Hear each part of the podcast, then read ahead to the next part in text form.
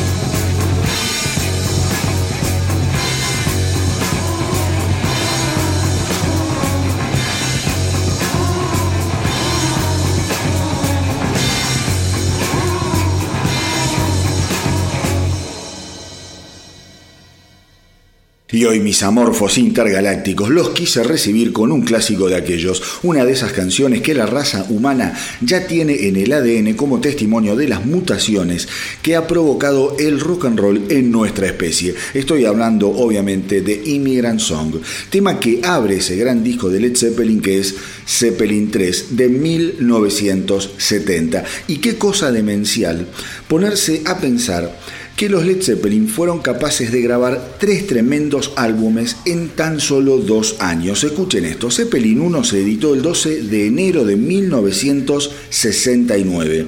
Zeppelin 2 se edita el 22 de octubre del mismo año, del 69. Y Zeppelin 3 te lo clavan en el corazón el 5 de octubre de 1970. Y son una trilogía magnífica, repleta de canciones que se convirtieron en clásicos. Por ejemplo, Zeppelin 1 trae Good Times, Bad Times, Baby I'm Gonna Leave You, Days and Confused, Communication Breakdown. Zeppelin 2 directamente es una negrada de lo bueno que está. Ahí tenés Howler Love, eh, What Is and What Should Never Be, Thank You, Heartbreaker, Living, Loving Made, Rumble On, o sea, una salvajada tras otra. Y Zeppelin 3 tiene Immigrant Song, que la acabamos de escuchar, eh, Celebration Day, Since I've Been Loving You, Out of the Tides, Gallows Pole, digo, todo maravilloso. Y en el medio tenés otras genialidades que van desde la locura acústica de That's the Way o la belleza inexplicable de Tangerine. De los tres primeros trabajos, justamente Zeppelin 3 es el más volado o el que te exige una escucha más abierta y atenta. Pero insisto, en menos de tres años estos pibes, que eran cuatro veinteañeros, lograron establecerse como monstruos, como gigantes del rock a nivel planetario, capaces de llegar a cambiar todo. Insisto, Led Zeppelin cambió absolutamente todo, de eso no tengan ninguna duda. Y aclaro que ni por lejos es una de mis bandas favoritas, ni mucho menos, pero hay que decir las cosas cosas como son. Led Zeppelin fue una banda que dotó al rock más pesado con pinceladas de una belleza artística y una ambición musical que antes no había sido característica del género. Digo, eran cosas serias, tocaban magníficamente bien y tenían una galera llena de canciones mágicas que quedarían por siempre rebotando en el inconsciente colectivo. ¿Y por qué hoy arranqué con Zeppelin? Porque no hay nada más absurdo, pero al mismo tiempo más entretenido que las comparaciones y las discusiones sobre música. Seguramente todos los que están escuchando el podcast, cuando se juntan con amigos fanas del rock, terminan discutiendo sobre si tal banda es mejor que tal otra o sobre si fulano toca mejor que Perengano. Y esta semana el super baterista Mike Portnoy se metió en el barro cuando dijo que para él Neil Peart el desaparecido batero de Rush fue el mejor baterista de todos los tiempos, aún por encima del legendario John Bonham de Led Zeppelin. Pornoy justifica su elección diciendo que la carrera de Bonham duró solo 11 años, mientras que la de Perth se desarrolló durante cuatro décadas. Creo que es ridículo entrar en comparaciones, dijo Pornoy, pero si tengo que elegir, me quedo con Neil Peart, eh, como el más grande de todos los tiempos. Su impacto en el mundo de la batería es inconmensurable nos dejó 40 años de música detrás de él y si bien su muerte es muy reciente, creo que con el correr del tiempo su legado se irá acrecentando más y más y creo que por eso lo pongo por sobre Boham. Digan lo que digan, mis queridos rockeros, lo cierto es que Pornoy se la jugó, le pese a quien le pese. Personalmente creo que son dos bateristas muy difíciles de comparar. Sus estilos son absolutamente diferentes y cada uno a su manera fue definitorio a la hora de darle un sonido particular a cada una de sus bandas. Mi corazón, sin embargo, siempre va a estar más con Neil Peart que con John Bohan. Para mí, lo de Peart eh, en la batería es una poesía lisa y llanamente, mientras que Bohan sería una especie de escritor maldito, un hiperrealista, un Bukowski del instrumento, un animal salvaje, apasionado y obviamente genial.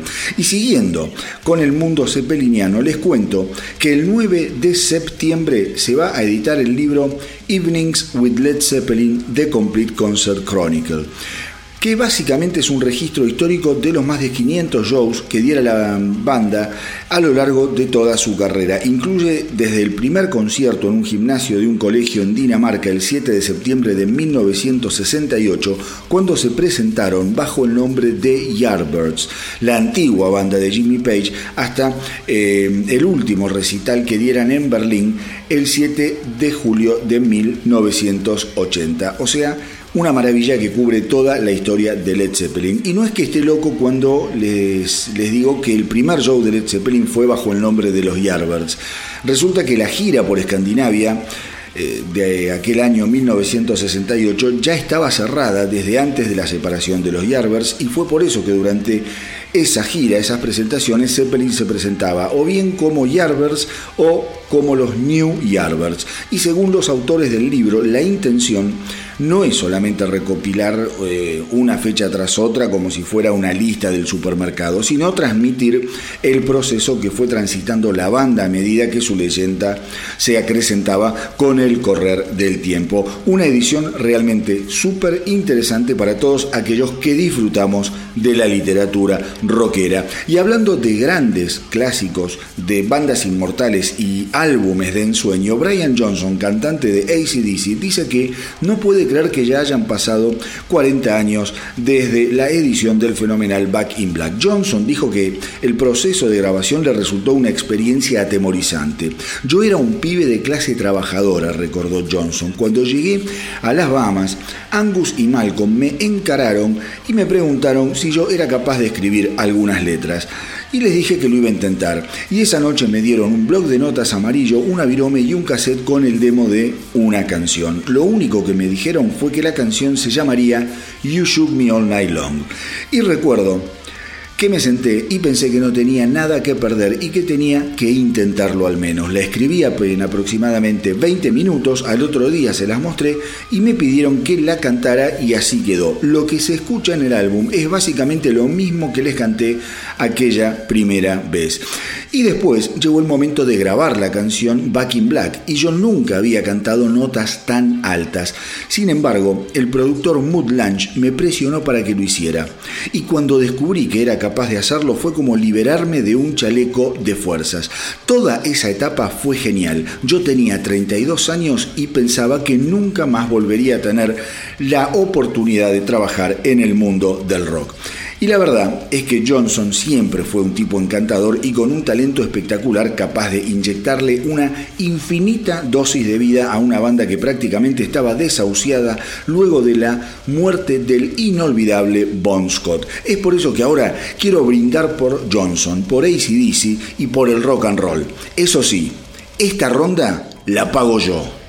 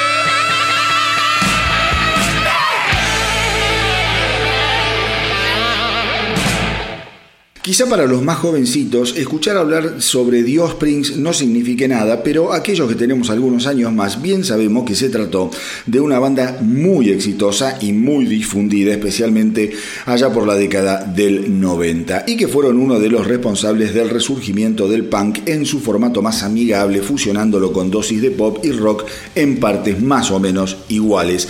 La banda se formó en 1984 y son oriundos de California. Su líder, cantante y guitarrista es un tipo llamado Brian Dexter Holland, sumamente inteligente con eh, eh, un PhD, por ejemplo, en biología molecular y con un coeficiente mental altísimo, pero que sin embargo eligió la música frente a la alternativa de convertirse en profesor universitario. Dios Springs usualmente entra en la lista de esas bandas que revitalizaron el punk junto a colegas como Green Day, Rancid, Bad Religion o NoFX.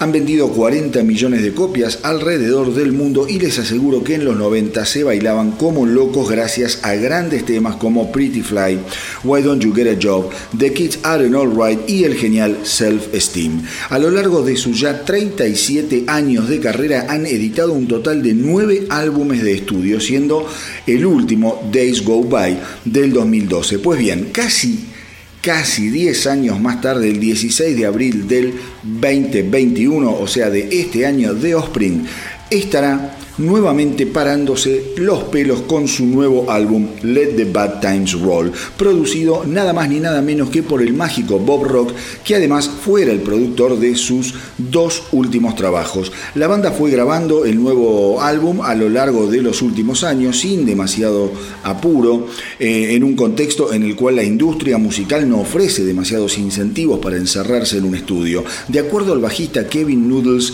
Wasserman, eh, lo nuevo de la banda sonará definitivamente a lo que la gente espera de un disco de The Offspring. El sonido de la banda está ahí, dijo Noodles, y será como escuchar un puñado de canciones vintage de The Offspring. Trabajar con Bob Rock nos resulta sumamente cómodo, fue así desde el primer momento, y porque él es un productor que nos hace trabajar durísimo para sacar lo mejor de cada uno de nosotros, pero lo hace de una forma muy relajada, confiando en que todavía nos queda resto para mejorar tal o cual toma. Así que ya veremos cómo resulta esta nueva aventura de Holland y compañía. Personalmente es una banda a la que le tengo mucho, mucho cariño y que siempre me resultaron interesantes. Quizá porque cuando salieron a la luz lo hicieron con una frescura a flor de piel y con una onda y con un sonido que eh, le limaba ciertas asperezas y bordes filosos al pan más recalcitrante, adaptándolo a los sonidos más pulidos y cuidados de la época. Así que si les parece, vamos ahora con el primer estreno del episodio del día de hoy, con Let the Bad Times Roll, lo nuevo de The Offspring.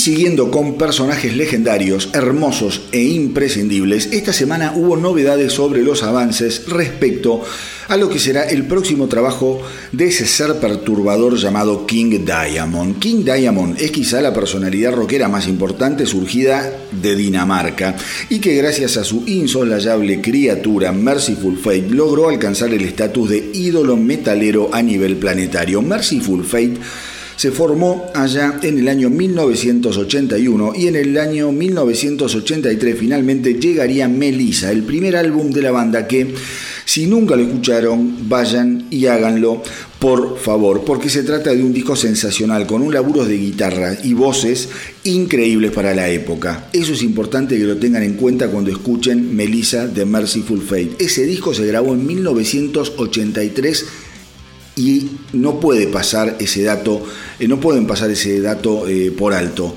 porque es increíble lo que hizo en ese año Merciful Fate. La voz de King Diamond es de una dimensión incomparable, porque se trata de eh, un cantante realmente extraordinario, capaz de raspar su garganta en tonos medios y graves e inmediatamente saltar a una sucesión de agudos que los Bee les aseguro envidiarían. Ese primer álbum, Melissa, trae temas fantásticos, Evil, Curse of the Pharaohs, Black Funeral, Satan's Falls, o sea, una locura para lo que era 1983, les repito. Eso no lo pueden dejar pasar, ese dato es fundamental.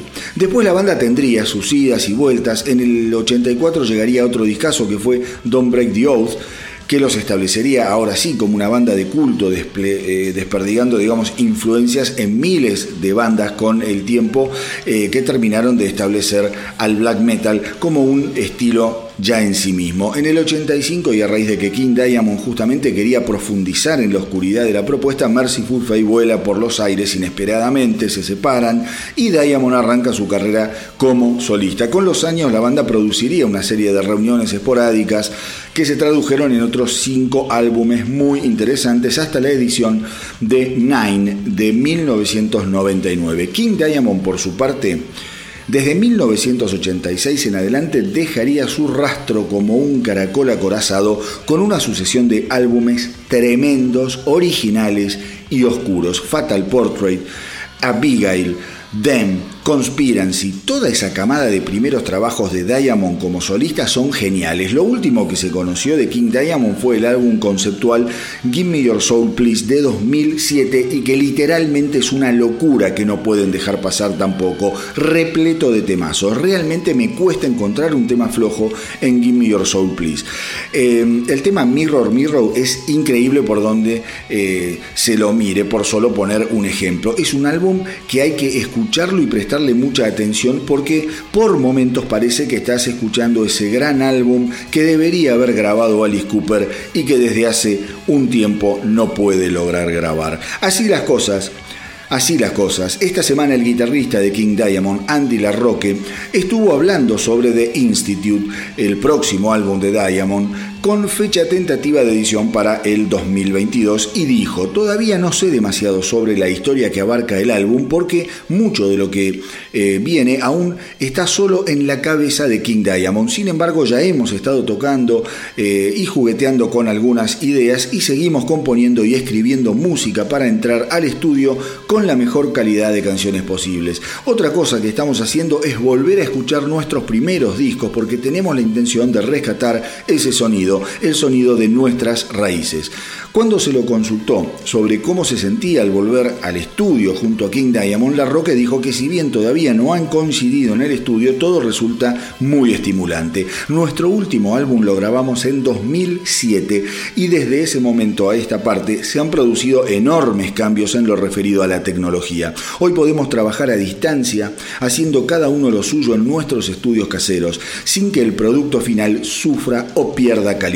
Por lo que Diamond adelantó en el año 2019, mis queridos rockeros, la temática de The Institute versará sobre la historia de una institución mental eh, del año 1920. Según el músico, eligió esa temática por considerarla profundamente inquietante, lo que se dice un genio total y absoluto con una cabeza gigantesca y una imaginación inigualable. Y ahora vamos con Masquerade of Madness, ese adelanto maravilloso editado el 8 de noviembre de 2019.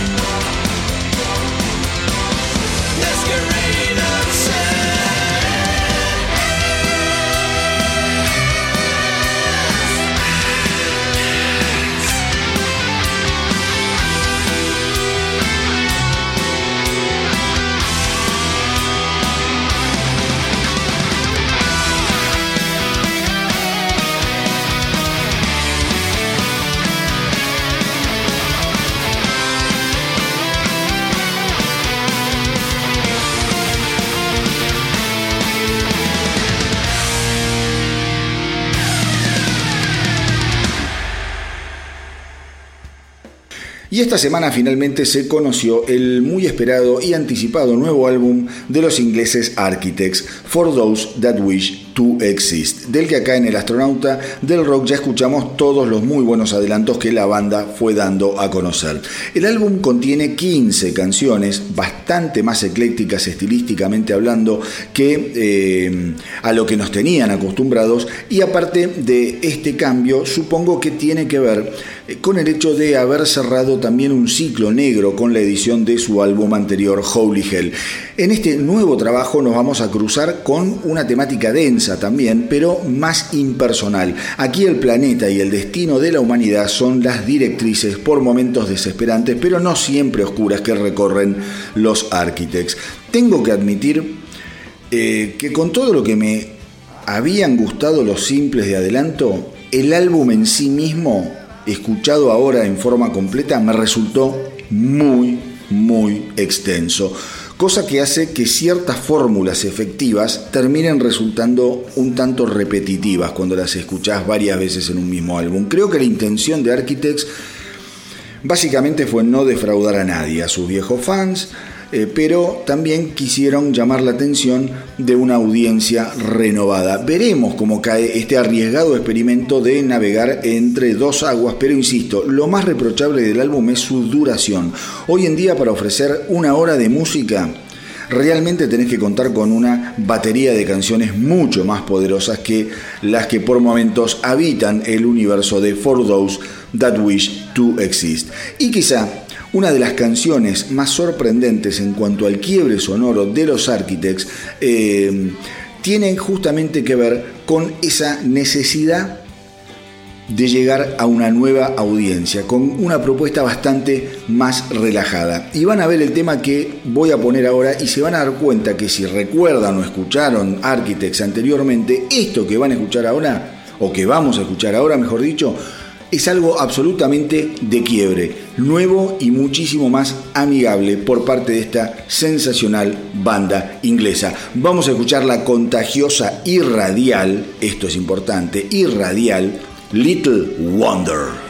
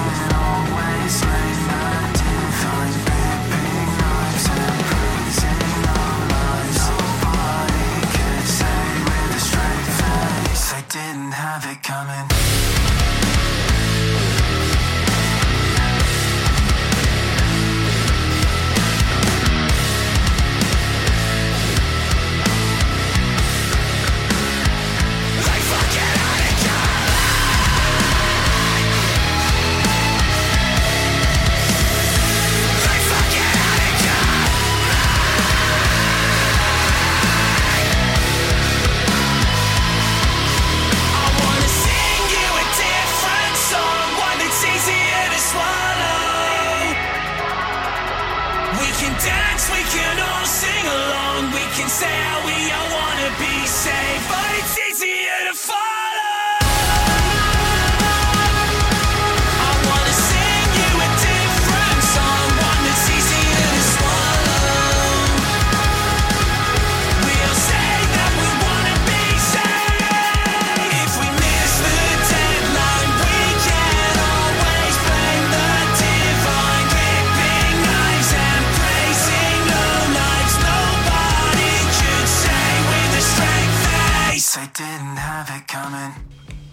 Y ahora, mis queridos rockeros, llegó el momento de abrir este espacio a las bandas emergentes, a esas bandas que vienen peleando día a día para dar a conocer, alzar su voz y hacerse escuchar en el mundo de la musiquita. Hoy le llegó el turno a los chicos de Magios, que es una banda de indie rock pop oriunda de la ciudad de Avellaneda, formada por Gonzalo Pérez en guitarra y voz, Santino Bertolotto en teclados y voz y Juan Cruz Castiglia en el bajo. Además, cuando tocan en vivo le piden eh, a Jorge Jiménez que los ayude con la batería. Es una especie de colaborador para sus shows en vivo. Magios nace en el año 2018 como una banda que se presentaba en festivales escolares, pero a medida que se empezaron a animar a componer sus propias canciones, empezaron a abrírsele las puertas en distintos reductos de la capital federal y del Gran Buenos Aires. Actualmente los integrantes de Magios rondan los 18 años,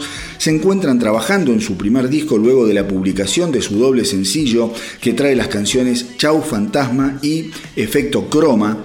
Y la verdad es que cuando yo recibí la gacetilla y los busqué en Spotify y me puse a investigar un poquito, me sorprendió los jovencitos que son los integrantes de Magios.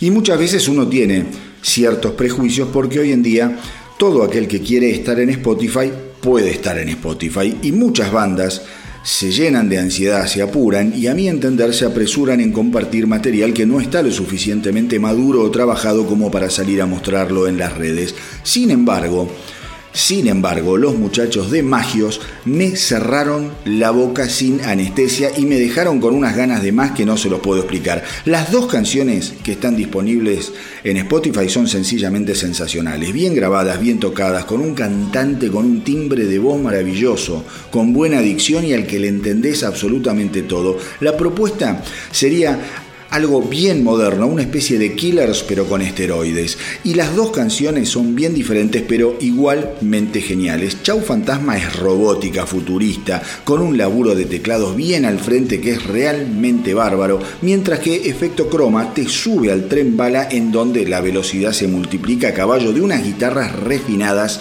pero bien, bien ásperas. Digo de nuevo, las dos canciones me resultaron excelentes y lo que más me entusiasma de la propuesta es que se trata de chicos muy jóvenes con verdaderas aspiraciones que quedan en evidencia rápidamente porque acá no hay ni un vestigio, ni una influencia, ni un guiño al rock barrial, al rock chabón y al rock rolinga que desde hace años a mi criterio está seco, agotado y estancado. Así que nada, los felicito a los muchachos de Magios y por favor no se los pierdan. Los encuentran en YouTube, en Instagram y en Spotify. Vayan, escúchenlos, recomiéndenlos, compartan lo que hacen con sus amigos y tírenles la mejor de las ondas porque realmente se lo merecen. Y como les digo siempre, apoyen a las bandas emergentes porque si al rock no lo salvamos entre todos, entonces no lo salva nadie. Y si vos tenés una banda o sos solista, mandame lo que estés haciendo, tu música y una buena gacetilla contándome tu historia a elastronautadelrock.gmail.com. De nuevo, elastronautadelrock.gmail.com. Y desde acá les voy a dar una mano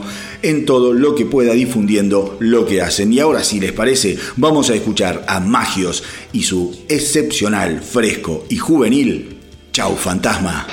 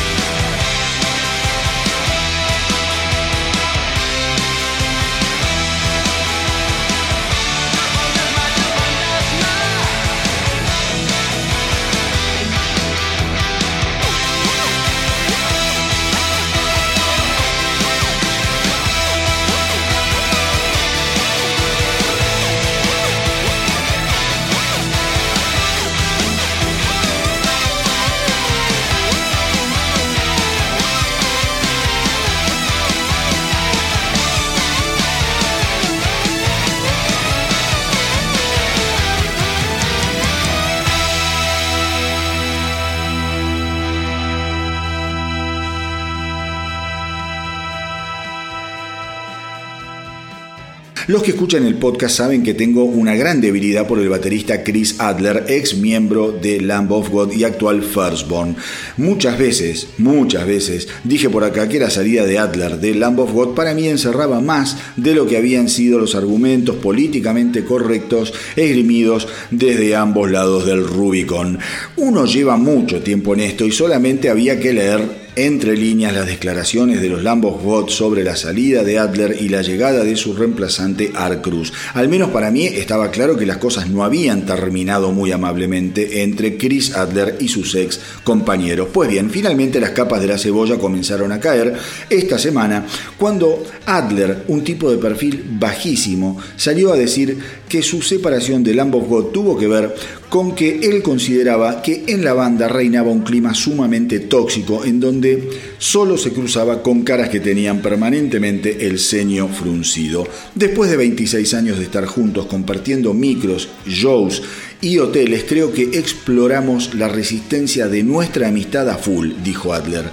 Y lo cierto es que mi alejamiento no tuvo que ver con el hecho de no querer tocar el tipo de música que hacíamos con Lamb of God, pero simplemente era imposible que siguiera dentro de una banda con un clima tan tóxico. No me hacía bien y mi objetivo en la vida es ser mejor persona, mejor padre, mejor marido y la inercia de Lamb of God no me estaba llevando por ese camino. Mi propósito siempre tuvo que ver con el goce y la diversión a la hora de hacer música y eso fue posible durante algún tiempo hasta que todo se complicó al nivel de ya no saber ni siquiera quiénes éramos. Muchos fans están enojados con mi alejamiento, pero al final era solo soportarnos mutuamente para poder cobrar un cheque y eso no es divertido. Acuérdense lo que les digo en este momento, mis queridos rockeros. Esto va a traer cola. Los Lamb of God, tarde o temprano, van a salir a hablar y le van a saltar a la yugular al pobre de Adler sin lugar a dudas. Pero mientras la olla sigue juntando presión, les propongo algo. Vamos a recordar aquel fantástico EP debut de Firstborn con el infeccioso Roll the Dice.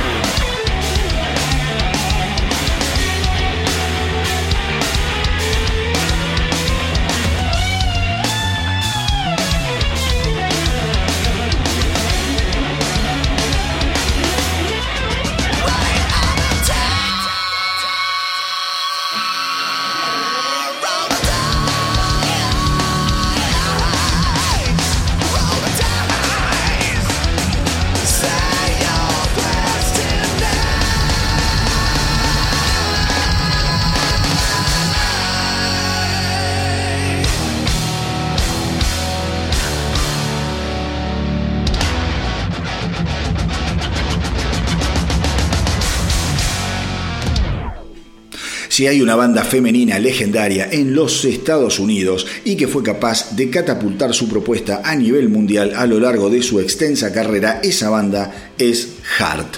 La agrupación liderada por las hermanas Ann y Nancy Wilson, dos batalladoras incansables que si bien ahora están reconciliadas, en los últimos años habían tenido algunas escaramuzas, algunos quilombos familiares que las habían mantenido fuera de combate. Pues bien, esta semana Ann Wilson nos sorprendió con la edición del simple The Hammer, un tema realmente pesado, con el golpe eh, del ritmo bien marcado, como un martillito reluciente, nuevo y con ganas de azotar las cabezas de los fans. Solamente, obviamente, suavizado eh, por la terciopelada voz de la cantante. El tema fue grabado en Seattle y en esas sesiones también se grabaron las canciones Tender Heart, The Revolution Starts Now y un cover del clásico de Alice in Chains que fue Rooster. La verdad es que el tema está buenísimo, rockero, pesadote como les digo, eh, y con el plus de marcar otro hito en la carrera de un artista que a esta altura del partido es indiscutida. Pensemos que Hart viene tocando desde hace más de 40 años y vendió más de 35 millones de álbumes. Así que prestémosle atención y vamos a disfrutar lo nuevo de Ann Wilson, The Hammer.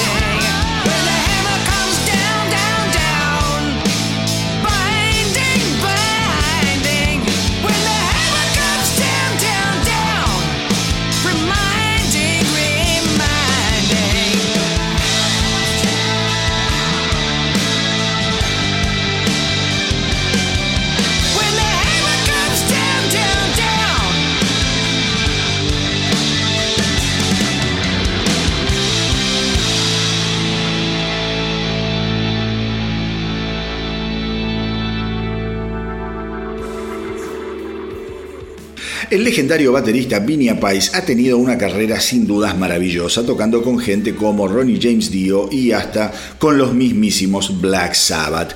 Sin embargo, lo que muchos no saben es que este señor se dio el lujo de decirle que no a formar parte de la primera banda solista de Ozzy Osbourne allá por 1980. Como es sabido, después de su dramática salida de Black Sabbath, un errático Ozzy le entregó su carrera a la que terminaría de convertirse en su señora esposa, la señora mundialmente hoy conocida Sharon Arden.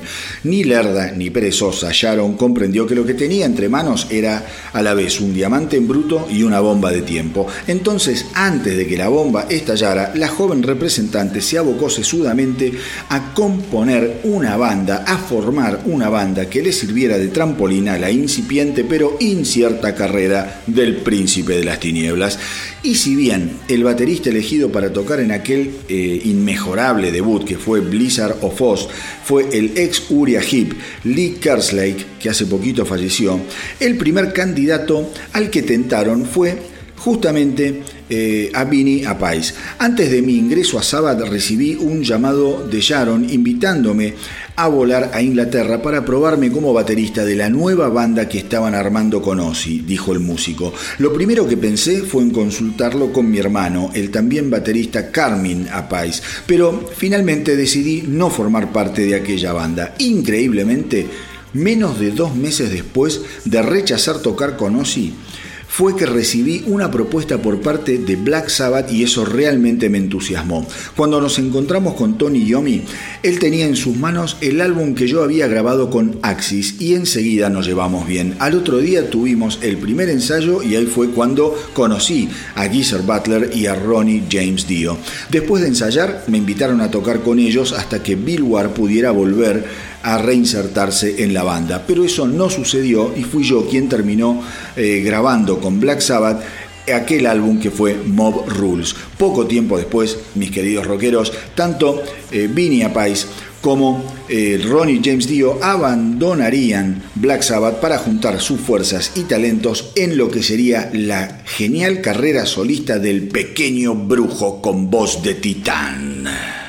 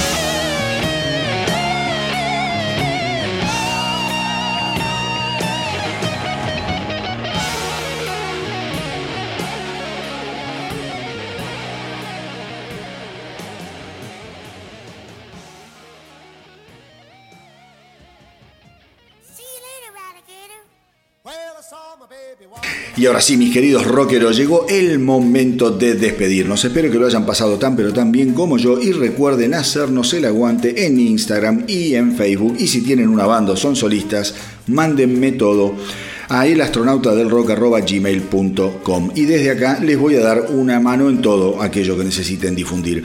Eh, y por favor no dejen de visitar la web del Astronauta del Rock en www.elastronautadelrock.com porque ahí van a encontrar un montón de información que no está ni en Instagram ni en Facebook y muchas veces tampoco está acá en el podcast y son notas en profundidad, noticias de todo tipo, obviamente sobre la industria de la música, las bandas, bandas emergentes, bueno, hay de todo, así que dense una vuelta y de última me dicen qué les parece. Eh, pero como siempre antes de despedirme, les tengo una última sorpresa, esa yapa de energía que nos va a ayudar a aguantar hasta el encuentro de la próxima semana. Y es que el 24 de febrero, el dúo Smith-Cosen formado por los violeros justamente Adrian Smith y Richie Kotzen, estrenaron su segundo y sensacional simple Scars, que vino además acompañado por un video. El álbum debut del dúo será editado en menos de un mes el próximo 26 de marzo vía BMG Records. Y ustedes no se imaginan las ganas de escuchar lo que tengo. Scars es un temazo impregnado por la crudeza setentosa de raíces bluseras, características decididamente fundamentales para hacer grande a todo lo que fue el rock más fuerte y pesado de la irrepetible década del 70. Por lo que contó Richie Kotzen, Scars fue una de las primeras canciones que compusieron para el álbum y cree que será un gran momento de los shows en vivo, en donde estos dos prestidigitadores podrán tejer maravillosos contrapuntos con sus instrumentos. Eh, por lo que se puede ver en los reportajes que ambos músicos están dando, las expectativas que tienen sobre el disco son altísimas y constantemente remarcan lo fluido y fácil que les resultó el proceso de composición y grabación. Algo difícil cuando hablamos de genios ególatras como estos dos verdaderos marcianos geniales. Kotzen y Smith comenzaron a trabajar juntos hace un par de años, al principio un poco para viste, zapar con algunos amigos, pero después se dieron cuenta que por el amor que sienten ambos por el classic rock y la alquimia que había entre ambos, decidieron tomarse las cosas un poco más en serio y plantearse la producción de un verdadero álbum. Sabíamos perfectamente cómo queríamos sonar y creo que lo hemos conseguido, dijo Smith. Estoy muy contento con el resultado de nuestro trabajo y no veo la hora de ver la reacción de la gente. Así que hoy, mis queridos rockeros, nos vamos a ir bien, pero bien al palo escuchando Scars, el nuevo imperdible simple del dúo Smith Kotzen. Y como siempre les digo, hagan correr la voz para que nuestra tripulación no pare de crecer. Espero que les haya gustado el episodio de hoy. A mí me encantó hacerlo como siempre. Gracias por el aguante, por estar ahí y por los mensajes y la buena onda que no paran de enviarme. A no aflojar que la cosa viene dura, como siempre les digo. Cuídense mucho. Si andan de joda, tengan cuidado con sus mayores, porque evidentemente el gobierno no los está cuidando. Hasta la semanita que viene y que viva el rock.